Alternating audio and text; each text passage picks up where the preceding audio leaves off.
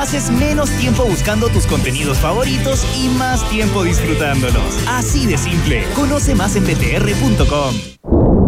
Quien mejor cuenta lo que está pasando es quien lo vive en primera persona. El País, periodismo global ahora desde Chile. Suscríbete en elpaís.com. Información relevante y de calidad.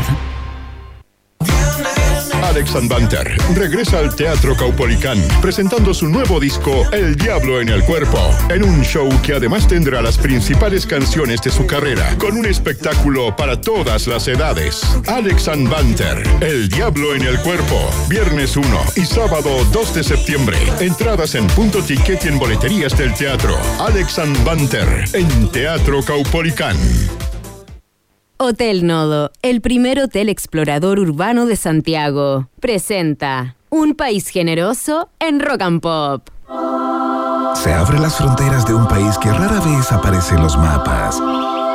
Un país donde siempre brilla el sol y muchas veces la realidad supera a la ficción. La ficción. Un país con historias y una fauna local únicas.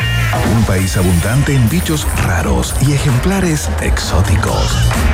Bienvenidos a Un País Generoso Internacional en Rock and Pop 94.1 con Berna Núñez y desde Ciudad de México, Iván Guerrero.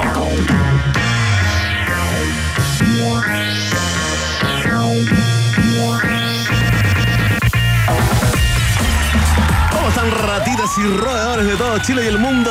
Aquí comienza una nueva edición del noticiario favorito de la familia chilena, Un País Generoso Internacional. Ya está en el aire, 6 de la tarde con un minuto. Lunes 28 de agosto, se nos fue agosto, todavía no sabemos si lo pasamos, viejito, viejita. Tranquilo, no cantes victoria. A no celebrar todavía hasta el fin de semana. Muchachos, tenemos un- una fría tarde acá. Eh, no lo dice la temperatura. ¿eh? 15 grados Celsius acá en la capital de, de Chile, desde el Principado de Providencia, pero la sensación térmica estaría cercana a los menos 8. A los menos 8 grados en la capital. Una tarde de bruma, eh, de neblina, no apta eh, para eh, gente que está con carencia de litio. Sí, hay que levantar esto, hay que levantarlo, querido Emi, con información, con entretención, con test de actualidad, con viaje en el tiempo, pero sobre todo con el contacto diario que le da la categoría de internacional a este programa. Artista chileno experimental, radicado en la capital de México. Sí, tú lo conociste seguramente tú. Tú que tienes algunos años, como ese rostro sempiterno de CQC. Tú lo conociste tal vez en la etapa progre de Sin Filtros. Más joven tal vez lo asocias en tu mente como el Javier Milei chileno. Pero él es uno solo, el mejor Iván del periodismo nacional. Iván Guerrero Mena desde México. ¿Cómo estás, güerito?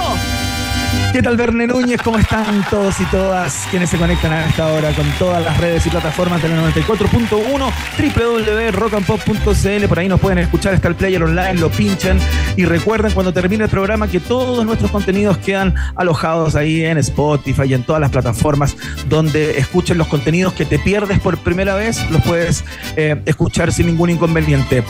Verne Núñez, eh, muy contento y muy preocupado estaba eh, a propósito de nuestra pregunta del día de hoy, que tiene que ver con el alza en el precio de la las papa. papas, fundamentalmente, que no es el único alimento que ha experimentado alzas a propósito de la inflación. Estaba viendo el precio de la papa aquí en México. Muy, Fíjate. buen- muy bien, eh, para que veas que todavía habita un periodista dentro de ti. ¿Cuánto cuesta el kilo de papa en México? Entre 1.200 y 1.600 pesos. Pesos chilenos.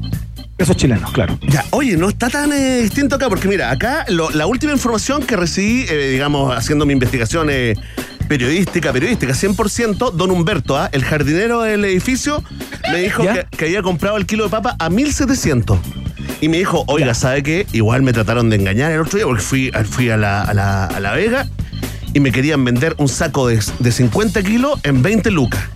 O sea, le querían vender Era- a dos, a- le querían vender a dos, claro, a más de dos lucas el... eh, A más de dos lucas, claro. Pero yo cuando te digo 1.600 pesos es la banda superior, digamos. O sea, de ahí para abajo acá en México. No Es que- pasa de los 1.600 pesos. Eso ya estás comprando caro. Es que otra cosa en México, ¿ah? Otra cosa en México con AMLO, ¿o no?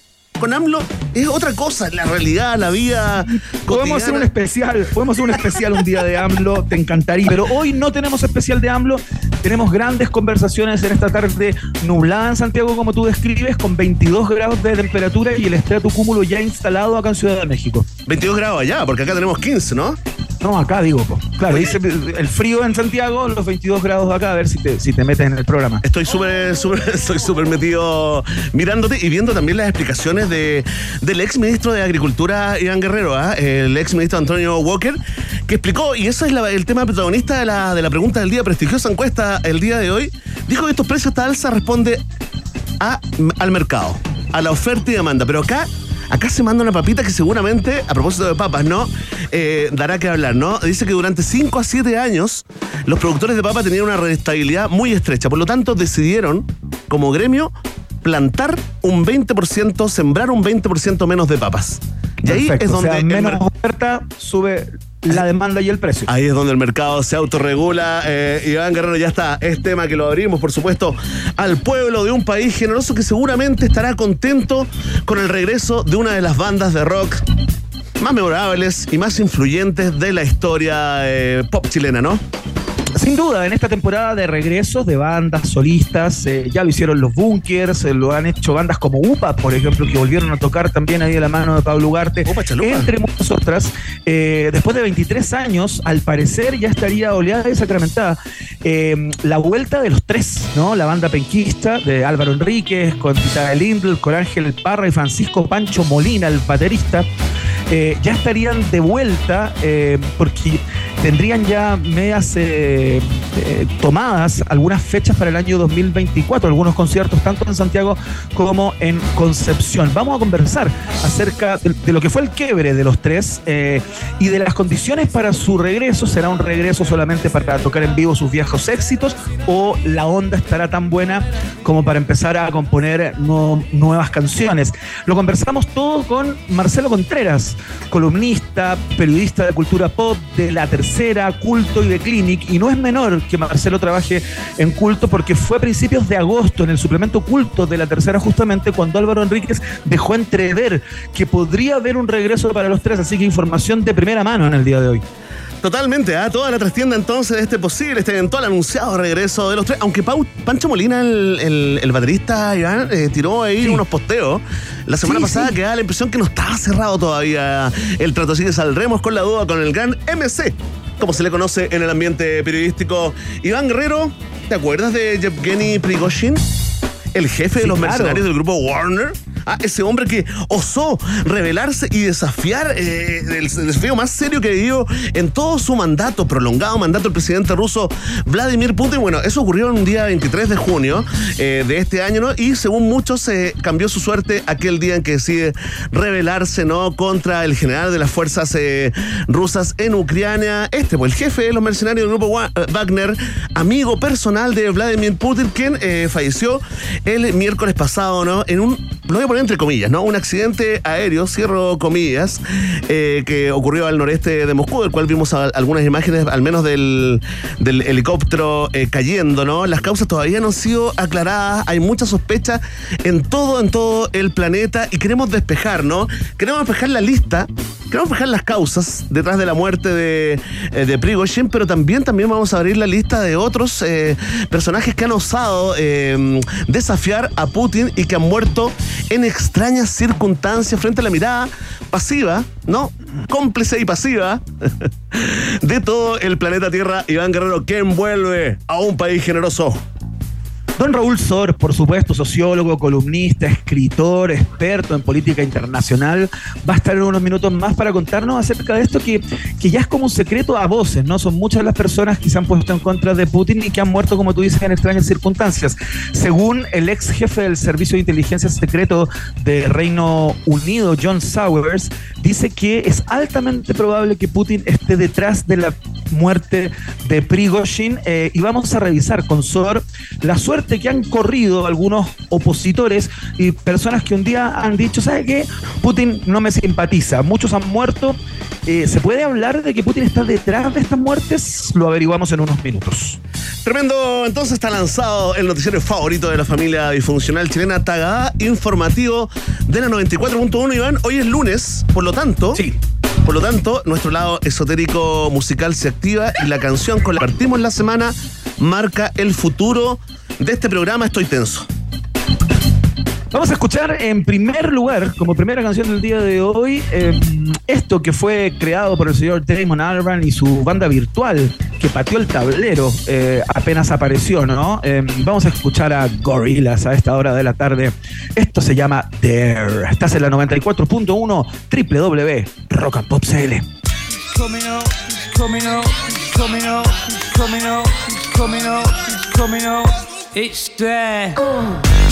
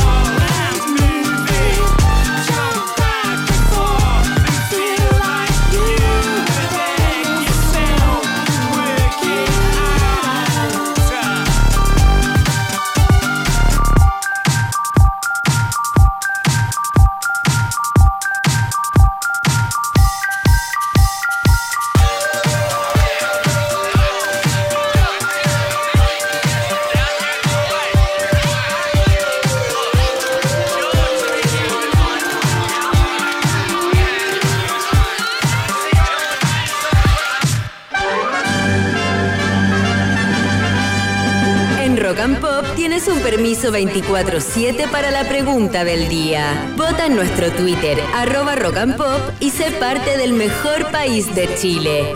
Un país generoso de la rock and pop. Atención, atención, pueblo de un país generoso. Al sonido de la alarma Thompson, sírvanse conectar eh, con el momento hiperdemocrático de la 94.1. Atención. Ahí está, comienza la pregunta del día, prestigiosa encuesta. eh, Iván Guerrero, tú allá en México, entiendo que se comenta mucho que esta fue la única encuesta que, que le acertó, digamos, al resultado del último plebiscito de salida, ¿no?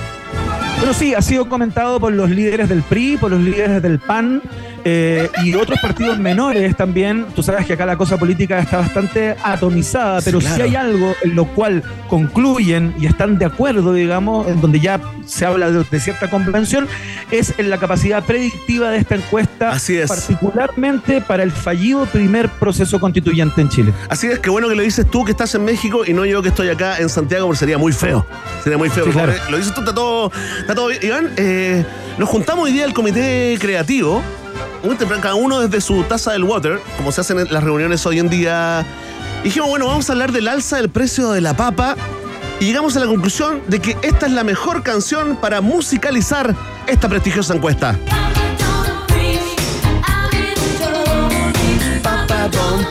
Ahí está. Le cantamos a la papa. Igual, perdón, podría funcionar, podría haber funcionado muy bien pa pa pa de los prisioneros, ¿ah? También como alternativa, digo yo. Pero si tú lo pides, lo tenemos, por No, supuesto, no, no, Iván no, Guerrero, es ¿no? que- es que entiendo- Nunca estás contento es con que nada. ya- No sé cómo, cómo, No. cómo que estés contento, no sé. Llevo años en eso. Tratando Es que esto ya es una no conversación del comité creativo. Ya es un acuerdo, ya es un acuerdo tomado. Quedó en acta, quedó en acta. No llegaste a esa reunión del water en la mañana, Iván Guerrero. Por eso- Sí, pues. Por eso estoy sugiriendo la mía, pero tarde. Así que sigamos adelante nomás. Oye, fantástico, ¿no? Porque hoy, eh, esto que ha sido tema, digamos, de los, de los últimos días, recuerda que el ministro actual de Agricultura, el ministro Valenzuela, eh, le pidió investigar, ¿no? A la Fiscalía Nacional Económica una posible colusión, no de los productores, tampoco de los, de los vendedores, sino que de los distribuidores de, de la papa, habrían tenido guardada la papa por ahí para que, para que se encareciera, pero bueno, apareció el presidente de la Sociedad Nacional de Agricultura, de la SNA, ¿no? Antonio Walker, que fue ministro de Agricultura en el último gobierno de, de Piñera, eh, también conocido. Ahí está. Mucho mejor, po. Pa. Ahí está. Vamos con la papa a dos lucas. Hacemos este noticiario que es la 94.1. Oye, fantástico. Mira, ¿sabes lo que dijo eh, Antonio Walker? Eh, conocido entre los amigos como el Aquaman Walker. Defendió, fíjate, ¿ah? defendió el hombre que tiene más, más litros por segundo de Chile, ¿tú cachai? Sí. Bueno, Walker. Eh, bueno, Walker. Tiene un dínamo ahí tirando agua. El Jason Momoa, el Jason Momoa de, la agricultura. Oye, el presidente de la NSA defendió esta alza promedio, ¿no? El 43% en, eh, en una semana, solo en una semana del precio de la papa, ¿no? Los precios responden al mercado, dijo, a la oferta y la demanda, ¿no? Y descartó cualquier tipo de colusión eh, de los distribuidores, ¿no? Como pidió investigar a la FNE el actual ministro, ¿no? El ministro Valenzuela. Le preguntamos a los contertulios y contertulias y contertulias, ¿qué opinan de esto que dijo eh, el presidente de la SNA? Atención, ya hay mucha gente votando y comentando con el hashtag Un país generoso. Atención. Tenemos cuatro alternativas. Ahí está. Papa. No me sermones. Parece que me gusta más la, la idea de Iván. A ver, ponle a. Ahí, para, para todos los gustos, ¿ah? Chile, New York. Chile, New York. Chile, New York, Londres. San Miguel, Londres. Connection. Gracias a la papa. Ahí está. Atención. Si tú opinas lo mismo que el eh, presidente de la SNA, que este es un caso en el que el mercado se está autorregulando, marca la alternativa.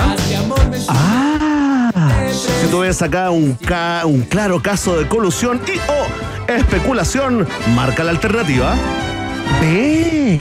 Si tú, más allá de la opinión, quieres hacer un llamado a los consumidores a que no compren papa hasta que baje de precio, marca la alternativa. Sí. Y si tú te encoges de hombros, miras hacia el horizonte y dices, bueno, bajará, los- bajará el precio de la papa y todo se olvidará, nadie se acordará de esta polémica. Si piensas así, tenemos una alternativa para ti y es la... De. Ahí está. Tremendo. Ya está, está planteada la pregunta, la respuesta depende de ti, ya lo sabes. Vox Populi, Vox Day, en un país generese internacional. Muy bien, le ponemos 220 voltios eh, al viaje del país generoso del día de hoy. Escuchamos un poco de punk rock norteamericano. Eh, suena la gente de Green Day. Esto se llama Basket Case. Y suban el volumen. Están en la 94.1 www Rock and Pop CL. Do you have the time to listen to me whine about nothing and everything am one of those melodramatic fools, neurotic to the bone, no doubt about it. Sometimes I give myself the creeps. Sometimes my mind plays tricks on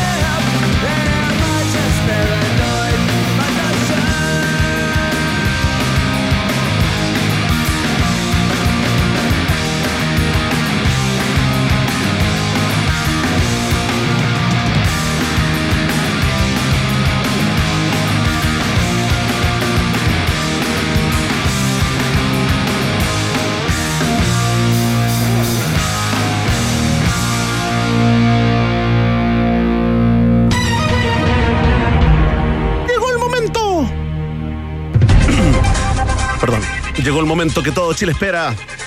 Cuando el periodismo chileno pone a prueba el periodismo mexicano. Esto es el test de actualidad en un país generoso internacional. Fuerte el aplauso para nuestro invitado. Brazo derecho en el tema cultural de AMLO. Iván Guerrero, ¿cómo estás? Bienvenido al test. Bien, muchas gracias. Estaba re- reflexionando sobre los redobles eh, de alta velocidad que consigue el baterista de Green Day en esa Muy canción llamada Basket Case. No sé si te llama la atención, a mí no me deja dormir. No me llamaba la atención, pero ahora sí. Ahora es un tema que no, la verdad no puedo dejar. ¿Y a qué conclusión llegaste? No lo sé, que tiene Está una reflexionando todavía, quizás muy particular eh, y que debe ensayar eh, lograr esos redobles tan, tan veloces porque caja, caja, caja, platillo, platillo, caja, platillo. Qué increíble, ¿ah? Inc- Y sin droga, ¿ah? Bueno, en la vida privada no me voy a meter, probablemente algo hay, pero fuera con speed o con algún tipo de droga, y, igual sigue siendo meritorio. Muy bien, oye, Iván, eh, acá hay un rumor fuerte eh, de la gente que pasa y te ve en pantalla, porque ahora tenemos una pantalla gigante, ¿ah? Antes tendríamos un cuadrado más bien chiquitito, ahora te tenemos, te agrandamos. Tu cabeza es como dos cabezas de Don Francisco. Qué horror. qué No, no, no, no, no, pero se ve bien, es como. Es casi Mejor como. vuelvan a lo de antes. No, no, es como verte en el Times Square. Ah, es como verte ahí como en el centro de Nueva York, gigante, como Paloma Mami y otros tantos, eh, Fabricio Copano. Y hemos notado, hemos notado, Emi, no sé, que tú me comentaste, ¿no? Que está más rubio, Iván. Perdona el superficial, Iván, sé que estábamos hablando algo muy profundo, de los redobles del baterista de Green Day. No, lo, lo que pasa es que tengo ¿Hay una luz. Lo que- no, no, no. Lo que pasa es que tengo una luz casi sobre mí y en general mi pelo expuesto a la luz tiende a tornasolearse un Ah, poco. se te aclara el pelo con el sol, Se aclara un poquito con la luz. con la luz. Oye, pero te ves súper bien, así con, son como unos visos. Naturales, sí, ¿ah? Naturales. Y si no fueran naturales, está todo bien. Iván Guerrero, porque te ves muy bien para responder a las preguntas de el test de actualidad sanguinario. Vamos con la primera pregunta. Atención. Oye, no queda nada los panamericanos, Iván, ¿ah? Y para los para panamericanos. Ahí queda un poquito más. Oye, estuve buscando y fíjate, todavía quedan entradas para algunos, para algunos deportes. ¿Es mentira eso? Ah, que se hayan bueno. agotado Sí, sí. No, quedan, quedan, claro. Atención porque Chile ya conoce a los elegidos para llevar la bandera nacional en las ceremonias oficiales de Santiago 2023. Serán eh, Crystal por supuesto, la mejor nadadora chilena de todos los tiempos, y el voleibolista Esteban Grimal, ¿no? Eh, la mitad de los primos Grimal, eh, por supuesto. Esta, esta distinción llega por dos motivos. Primero, por los grandes resultados que han conseguido los deportistas nacionales en estos últimos años y también por una carrera repleta de logros e hitos para el país, ¿no? Entre lo que destacan presencias en mundiales, medallas panamericanas y participación en los Juegos Olímpicos. Atención, esta es la pregunta para que tú también juegues en tu casa, en el metro, en la micro, en tu trabajo. ¿Cuál es la suma de las medallas que han obtenido ambos deportistas en su carrera, Iván Guerrero? Lo, digamos, Crystal Coverage y los Giral. Claro, por eso dice ambos deportistas, o si no diría eh, que ha ganado un deportista.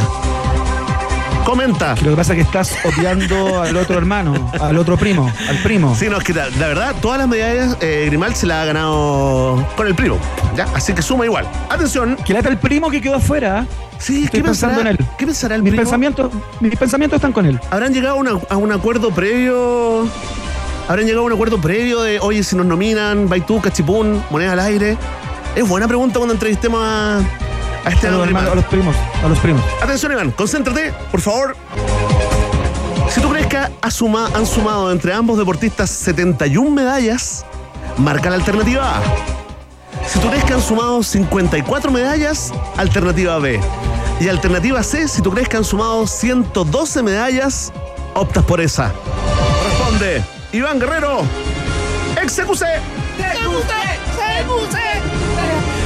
Esto es, esto es oro, plata, bronce, Todo, cualquier todo. tipo de medalla, ¿no? Todas las medallas. Coverage más Grimald. ¿Me repiten las alternativas, por favor? Alternativa A, 71 medallas. Alternativa B, 54 medallas. Alternativa C, 112 medallas. Responde Iván Guerrero. Ex sin filtros, etapa progre.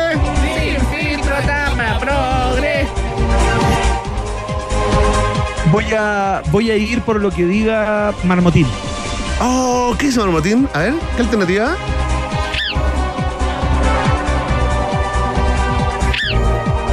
Ah, Alternativa A, 71 Sí. medallas entre ambos.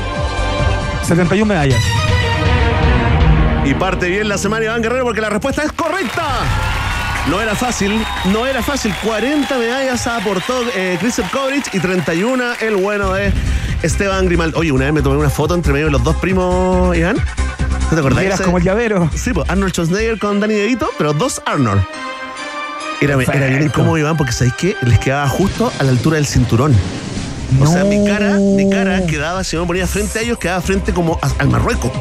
Fue No te terrible. puedo creer. Sí, güey, Oye, pero tan altos son. Son súper. No cachaba que eran tan altos. Ellos son muy altos y yo soy muy chico. Mezcla los dos factores.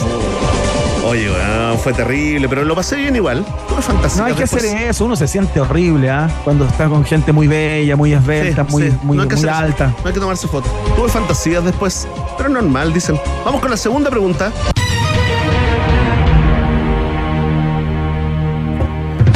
Casi una década después de su última incursión en un reality, atención, ¿ah? que tenemos confirmado al primer participante para Tierra Brava, el nuevo reality de Canal 13 y es... Primer participante confirmado de Tierra Brava.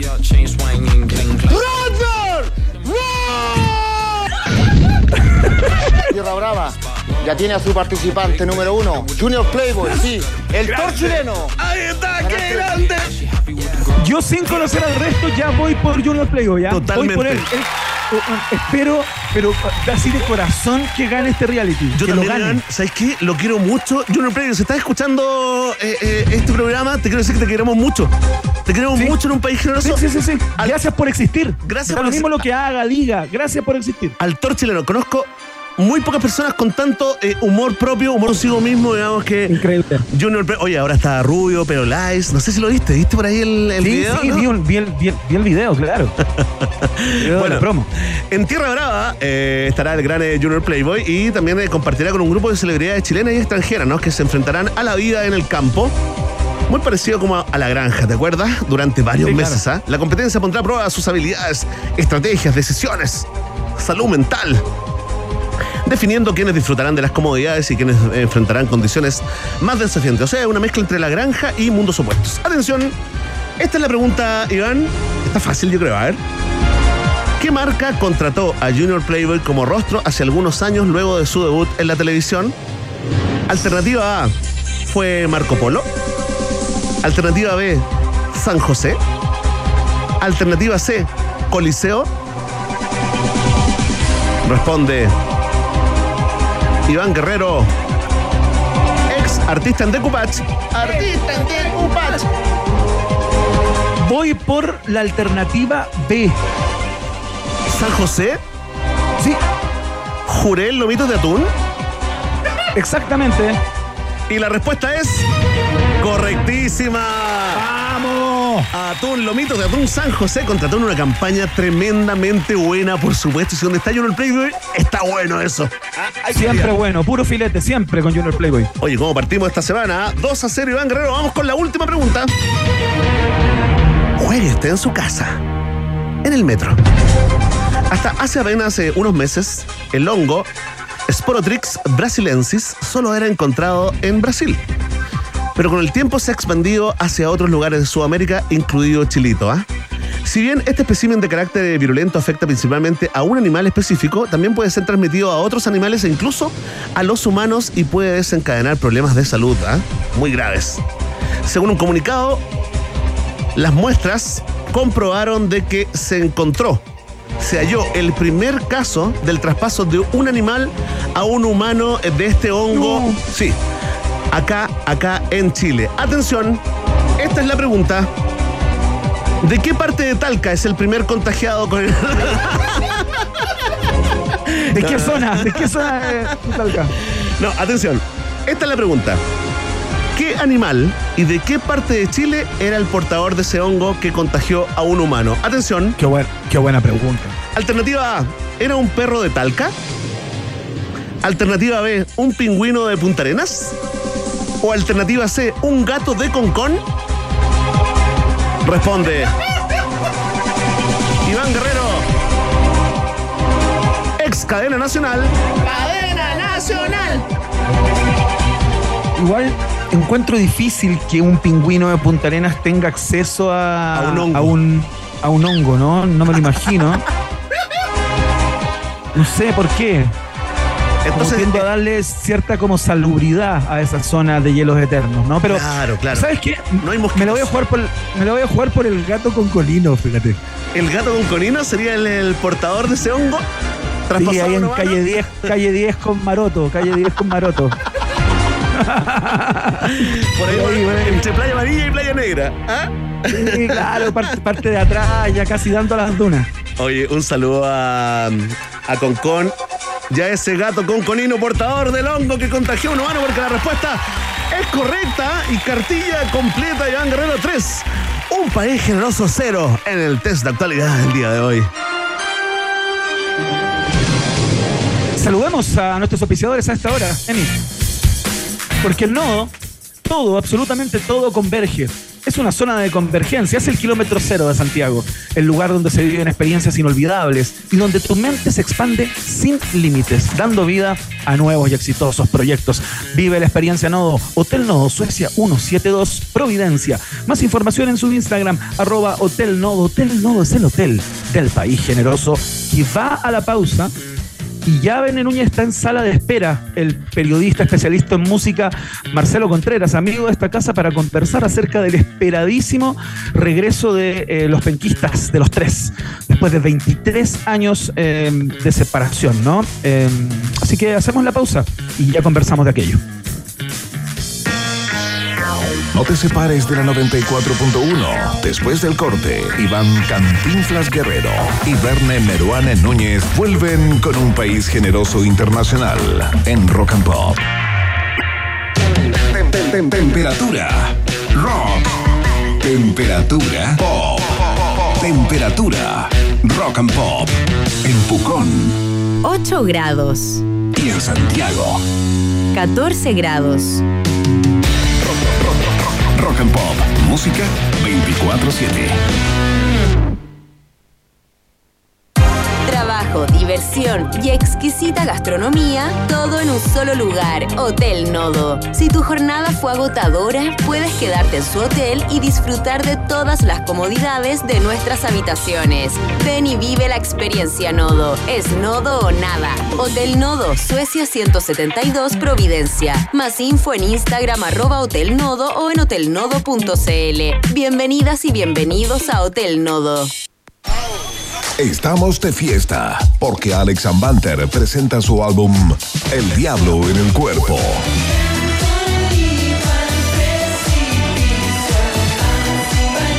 Gana entradas en rockandpop.cl y acompáñanos a bailar este 1 y 2 de septiembre en Teatro Caupolicán. Si quieres asegurar tu entrada, entonces ingresa a puntoticket.com. Rock radio oficial de Alex.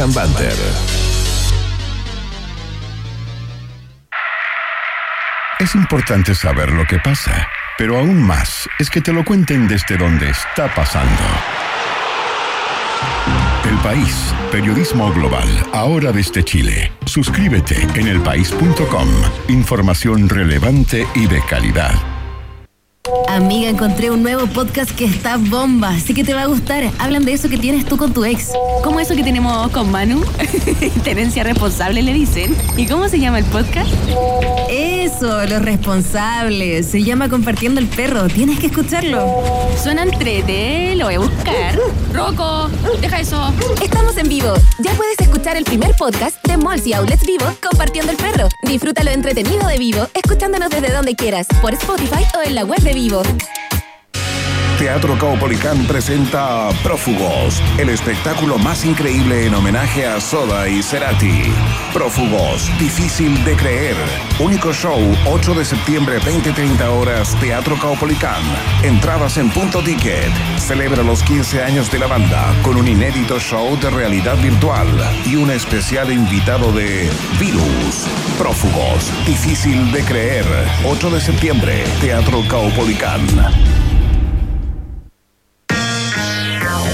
Iván El Chavo Guerrero y Berna y Condorito Núñez continúan agregándole una generosa porción de Chile a un país generoso internacional en Rock and Pop.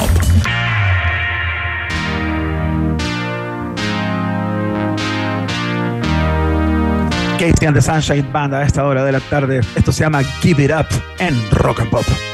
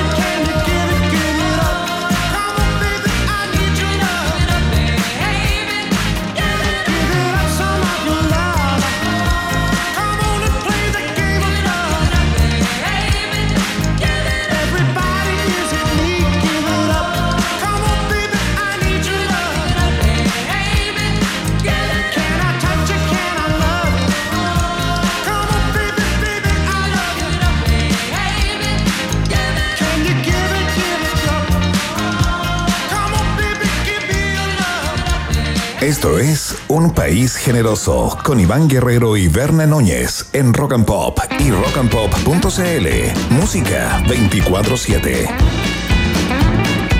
Muy bien, después de 23 años podría eh, darse uno de los regresos más esperados del rock criollo, ¿no? Eh, sin lugar a dudas, los tres debe ocupar el panteón eh, junto a los Jaivas, junto a los prisioneros y un par de bandas o solistas más dentro de los músicos más destacados eh, de la historia contemporánea, al menos de, nuestro país. Y parece que estaría todo listo eh, para su regreso, ¿no? En su formación original. Queremos conversar acerca de cómo se ha dado todo esto, cómo fue el final también, cuáles son los resquemores, si quedan trapos sucios por ahí que lavar, quién se peleó con quién, porque el choclo de los tres se fue desgranando de a poquito. Verne, ¿con quién estamos eh, para conversar acerca de este esperado regreso? Digo? Estamos con el periodista y columnista de Cultura Pop en la tercera culto y de Clinic, el que más sabe, el number one, directamente ah, desde el puerto de Valparaíso, Marcelo Contreras. Marcelo, bienvenido a un país generoso. Oye, gracias. Como siempre, muy feliz de estar ahí con ustedes conversando. No, gracias a ti. Un, lu- un lujo tenerte. Marcelo, bueno, la primera pregunta que te quiero hacer es ¿por qué regresan los tres y cuándo se les acabaron los ahorros?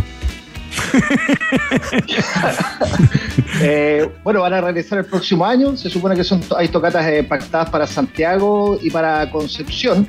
Eh, bueno, claro, yo sé que puede ser el chiste, pero también puede haber, puede haber algo de aquello por el hecho de que en realidad hoy en día los artistas hace ya largo rato no están facturando precisamente por rep- reproducciones en Spotify y otras plataformas. Tienen que tener una, una millonada de reproducciones para poder hacerse las lucas probablemente.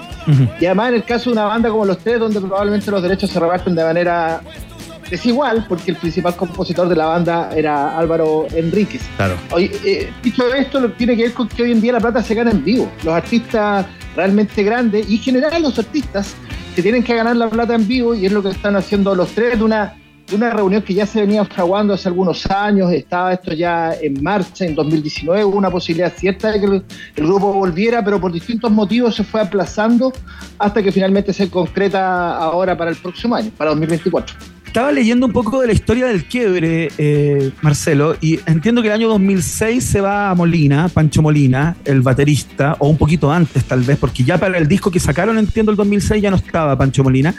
Y luego Ángel Parra también da un paso al costado, como el año 2013, por ahí, ¿no? Eh, fue un choclo que se fue desgranando de a poco y quedó ahí esta, esta dupla, ¿no? De Tita de Lindl con Álvaro Enríquez, que siguen haciendo música hasta el día de hoy con con ciertos músicos que han ido girando, ¿no? Eh, en torno a los tres, ¿no? Eh, fue muy fue muy severo el quiebre de los tres. ¿O ¿Hubo algún herido de gravedad, digamos, en ese quiebre que, costó tanto eh, que, se, pusieran en la buena de nuevo, si es que están en la buena, si es que se puede plantear eso, ¿no?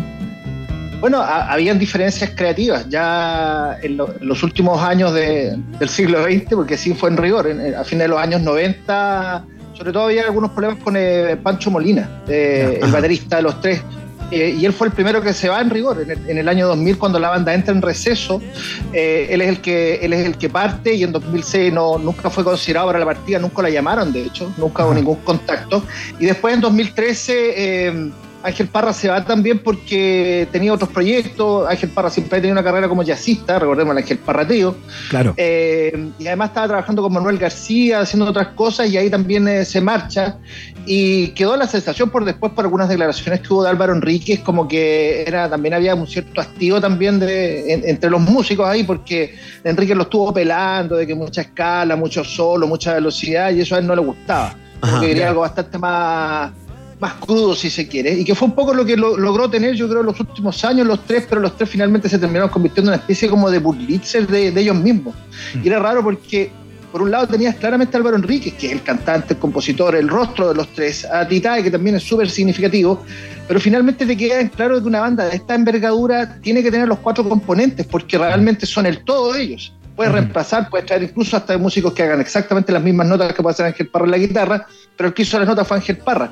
Y lo otro que yo creo que los tres nunca pudieron solucionar, y fue grave, que yo creo cuando los vi en el 2006, cuando ellos volvieron a, a presentarse, que me acuerdo que fue la inauguración, fíjate, del Movistar Arena, como ya como sala de, de conciertos hace ya mira. un montón de años. Bueno, la verdad que la, la ausencia de, de Pancho Molina para mí fue gravitante en la música de los tres. Creo que cuando él se va, los dos discos que ellos hicieron después Hágalo usted mismo y Colihumo son discos súper menores comparados a los del 2000. Y eso tiene que ver con la calidad de los bateristas, que a veces los bateristas son medio relegados, como dicen, ah, el tipo que lleva el ritmo. Pero cuando tienes un tipo como Pancho Molina, que tenía una muñeca espectacular, un tipo que venía del jazz, un tipo que podía tocar lo que fuera, y con mucha gracia además, con un manejo de los tiempos realmente increíble, una arquitectura de, de- de la métrica de la batería realmente en otro nivel, no es llegar y traer un tipo que toque cuatro cuartos. Y eso fue lo que hicieron los tres, un poquito como ninguneando lo que ha hecho Molina, y ahí tuvimos los resultados, una banda bien deslucida, todo lo que ha sido este siglo XXI.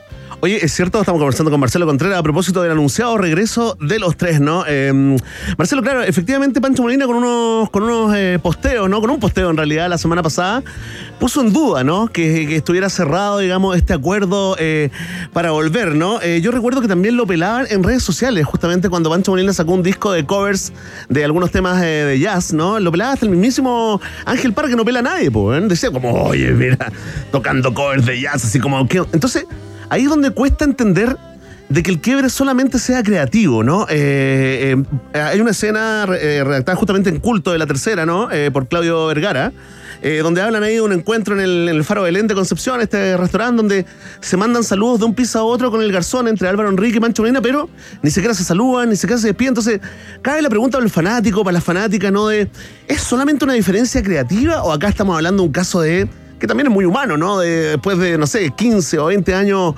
juntos, la verdad, te quise mucho, pero ya no te soporto. Bueno, pasa eso, absolutamente. Y creo que la- el paradigma de todo eso son los Beatles, absolutamente. Ahora, ojo con el, con el tuiteo que dio Pancho Molina, estábamos, estábamos pelando ahí con ella hace un rato, de que en rigor, de que en rigor eh, probablemente yo creo que esta es mi apuesta, esta es mi teoría, Sí, claro, creo claro. que más de más obedece a, a una falta de pericia en la expresividad, eh, la expresión escrita. Como que Creo redactó que mal. Molina probablemente.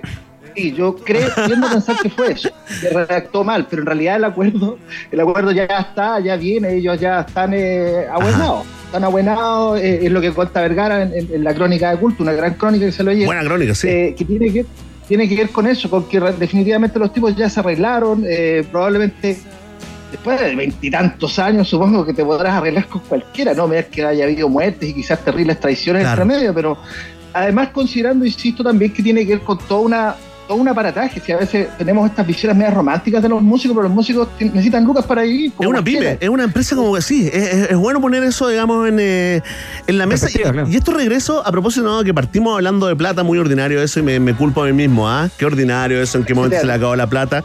Pido disculpas a todos los fanáticos y a la banda. Pero este regreso, aparte de tocar y recaudar, para la pyme, los tres, ¿no? Eh, implica también volver con un disco nuevo, grabaciones en estudio. Marcelo, ¿qué, qué han podido eh, eh, averiguar ahí en, eh, en- entre, entre el periodismo musical? Es toda la, la especulación nomás. Aquí no hay información eh, que realmente pueda confirmar si van a volver o no creativamente al estudio. Es lo que uno esperaría también. Yo Claro. personalmente creo que es la mejor manera de capitalizar también la posibilidad de un regreso. Pero por otro lado, tiene que ver también con este rollo que eh, hacer un disco es siempre caro. Y sobre todo al nivel de artistas como los que estamos hablando, como los tres, que son tipos súper puntillosos, que tocan increíble, tocan como los dioses y todo eso. Y hacer un disco es una inversión de hartas lucas.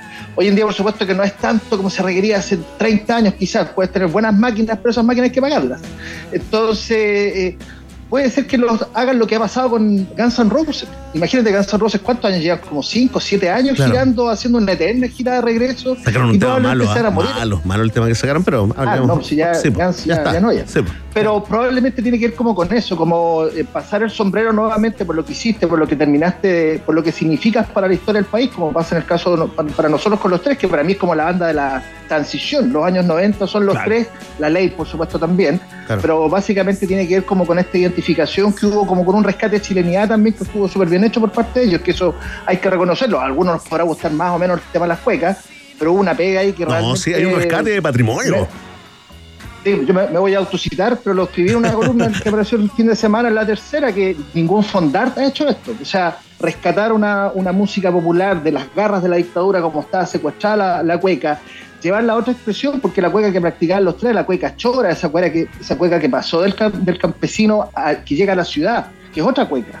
Entonces ellos pusieron eso y la gente se enamoró, la gente, las generaciones jóvenes que no teníamos idea de esa cueca, conocimos eso y enganchamos con toda una imaginería y una estética y un mundo que no cachábamos y que hizo sentirse súper orgullosa la gente y hasta el día de hoy tiene ramificaciones, creo yo.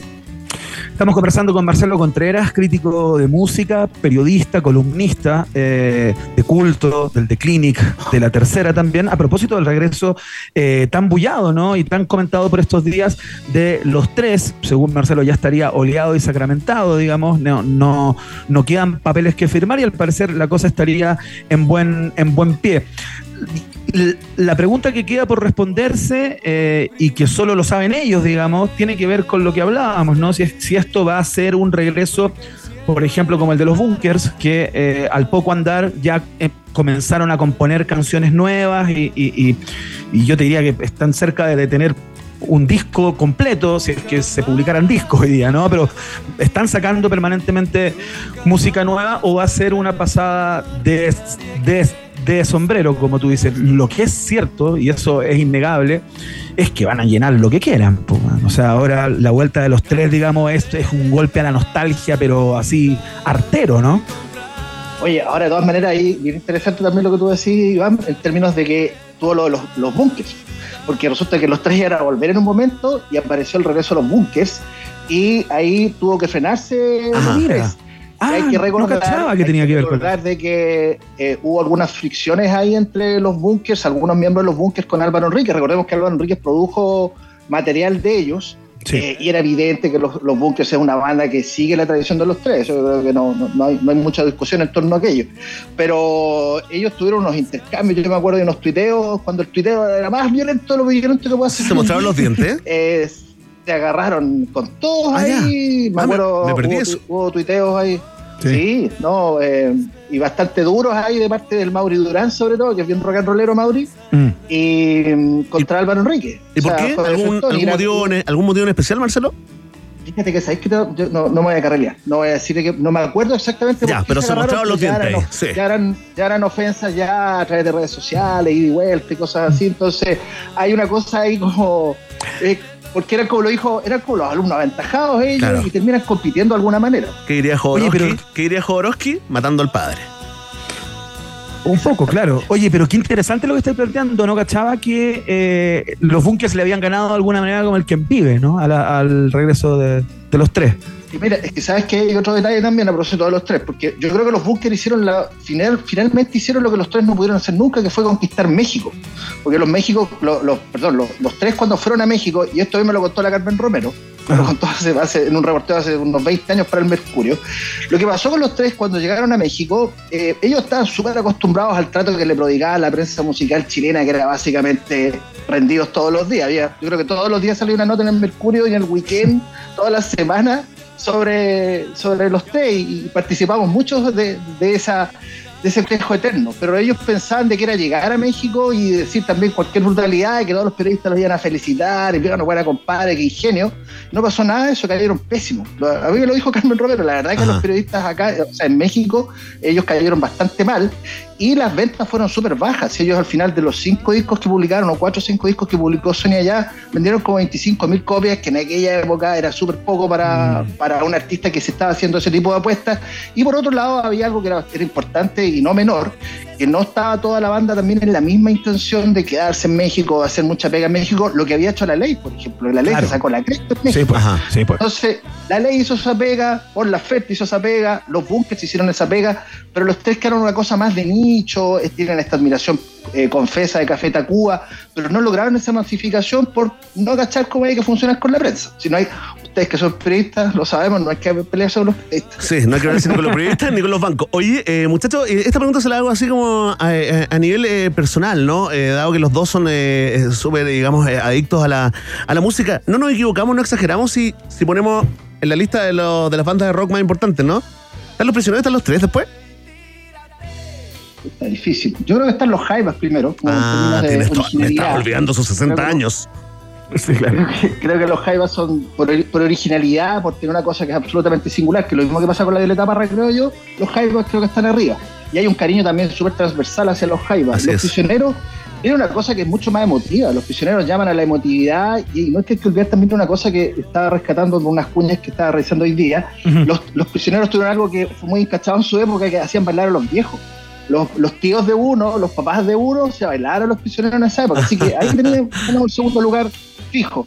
Y yo creo que sí, lo- los tres perfectamente entran en, en- probablemente en un tercer lugar ahí de, de las grandes bandas de rock que ha, que ha dado este país. Eh, me cuesta pensar en otro grupo, pero probablemente ahí también generaciones más nuevas te pueden decir los bunkers. Sí, Para la gente que carreteó en los 90, los tres. Para los que vienen en el 2000 en adelante, los bunkers. ¿Y la ley queda como flotando? ¿La ley queda como flotando ahí en medio?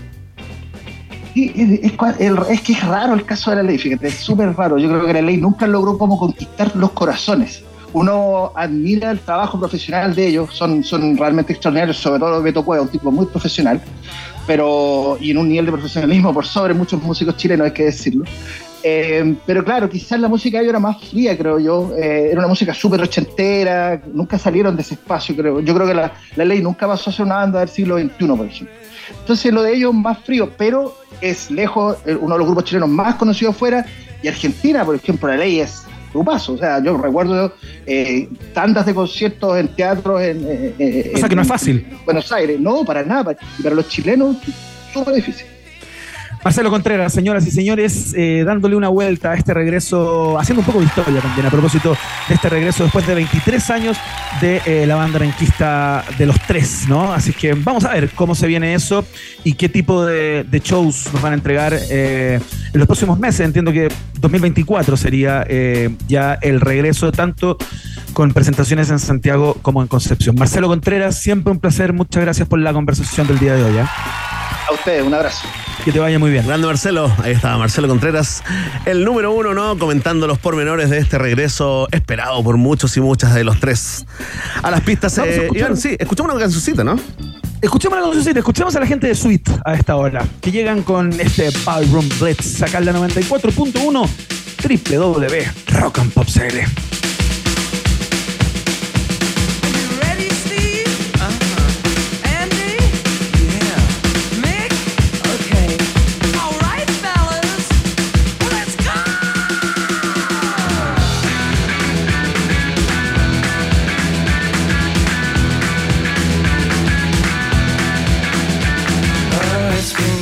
so hard living with the things you do to me. Oh, my dreams are getting so strange. I'd like to tell you everything I see. Oh, I see a man in the back. As a matter of fact, his eyes are as red as the sun. And the girl in the corner, let no one ignore her, 'cause she thinks she's the passionate one. Oh, yeah!